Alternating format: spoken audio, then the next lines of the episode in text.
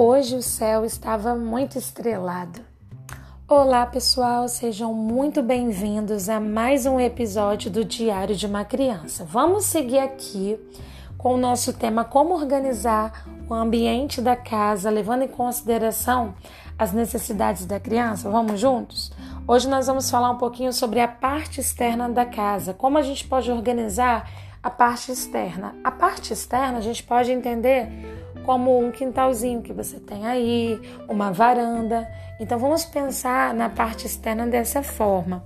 Vamos seguir aqui com o livro A Criança Montessori de Simone Davis. Vou deixar mais informações na descrição do episódio. E eu vou ler um pouquinho do que ela traz de interessante que a gente pode adaptar ao nosso contexto. Vamos lá, parte externa. Cria oportunidades para as crianças se movimentarem, correr, pular, é, escorregar, dançar, balançar-se em uma corda. É, vou ler bem geral, tá, pessoal? Jardinagem, tem um kit de jardinagem, um, uma pequena horta que as crianças possam, é, que ajudem a cuidar da horta, né?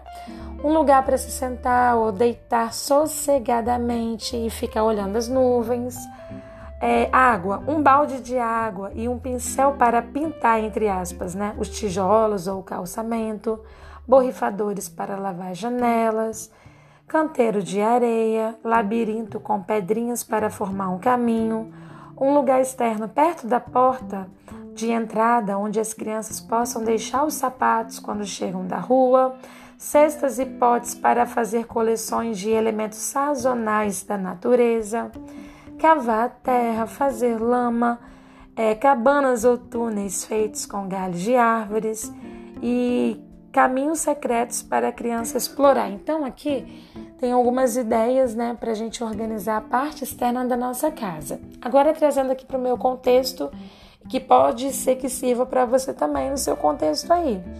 Como eu moro em apartamento, eu conto com uma varanda, né? Então, tem uma varanda no tamanho reduzido, mas como a gente poderia aplicar essas ideias, né? E trazer para o nosso contexto quando a gente não tem, quando a gente não dispõe de um espaço mais amplo, né? Como um quintal. É, se você tem um quintal, ótimo, mas se você não tem um quintal, que é o meu caso, é, como que eu faço atualmente aqui? Eu deixo sempre uma. Eu gosto de ter plantinhas, mesmo que sejam menores, né, em vasinhos.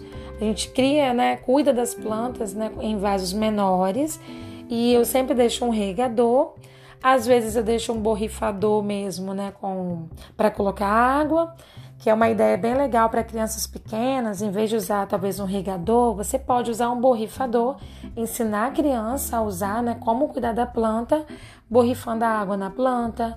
Você pode, se for o caso, né, é, limpar as folhinhas também da planta, ensinar a sua criança a borrifar, passar um paninho, limpar as folhas. Você pode deixar um kit né, de jardinagem, no caso uma pazinha, para quando precisar mexer na terra. E o que mais? Assim, você pode deixar também nessa, nessa varanda, você tem um banquinho para a criança sentar, você pode deixar, se você tem um espaço maior, quem sabe, né, um, uma mesinha, um sofá para a criança fazer, deixar alguns livros separados também. É, nesse cantinho também você pode deixar, quem sabe, né, uma pazinha para se você precisar, não tiver um espaço em outro lugar da casa, você pode deixar uma pazinha de para limpeza, você pode deixar às vezes destinar esse esse cantinho da sua casa para fazer alguma atividade, né, que possa fazer alguma sujeira, né? É, hoje mesmo nós fizemos uma atividade de pintura aqui. Então eu sempre deixo um plástico ou, ou uso uma toalha mais antiga para fazer as atividades, né? Então forro a toalha, coloco um plástico.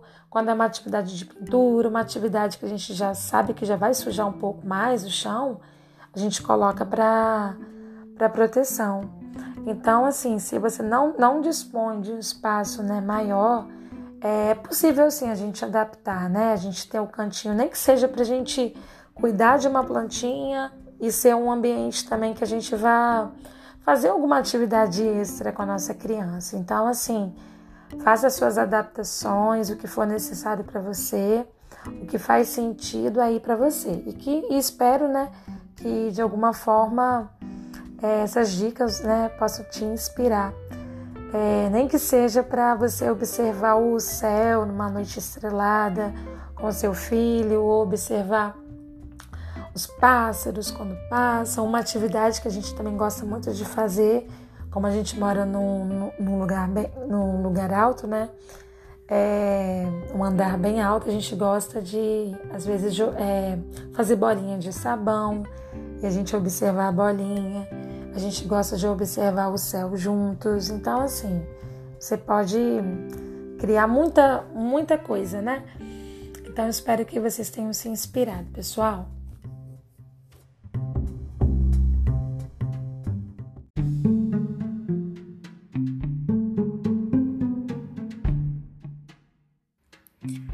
Se esse episódio contribuiu para você de alguma forma, pode ser que ele ajude a uma outra pessoa também. Compartilhe com mais alguém e aproveita para se inscrever e avaliar esse podcast. Se tiver alguma dica para temas ou sugestões, entre em contato comigo também pelo meu Instagram pontual Carolina ou pelo meu canal no YouTube Carolina. Obrigada.